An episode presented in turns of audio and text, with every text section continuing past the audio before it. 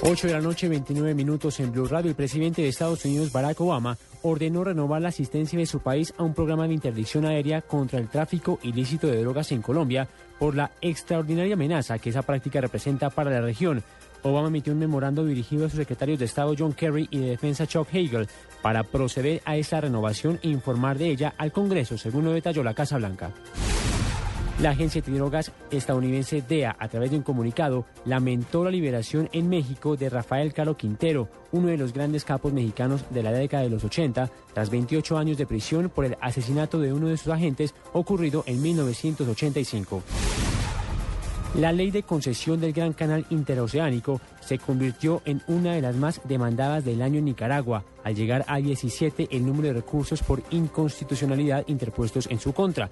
Hoy el Poder Judicial recibió cinco nuevos recursos contra esta ley, esta vez de parte de pobladores de las provincias de Chontales, Rivas, Granada y más allá, y así como del Partido Liberal Constitucionalista.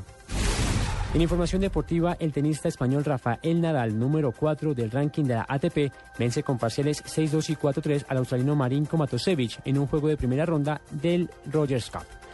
8 de la noche, 30 minutos, que vence en la nube.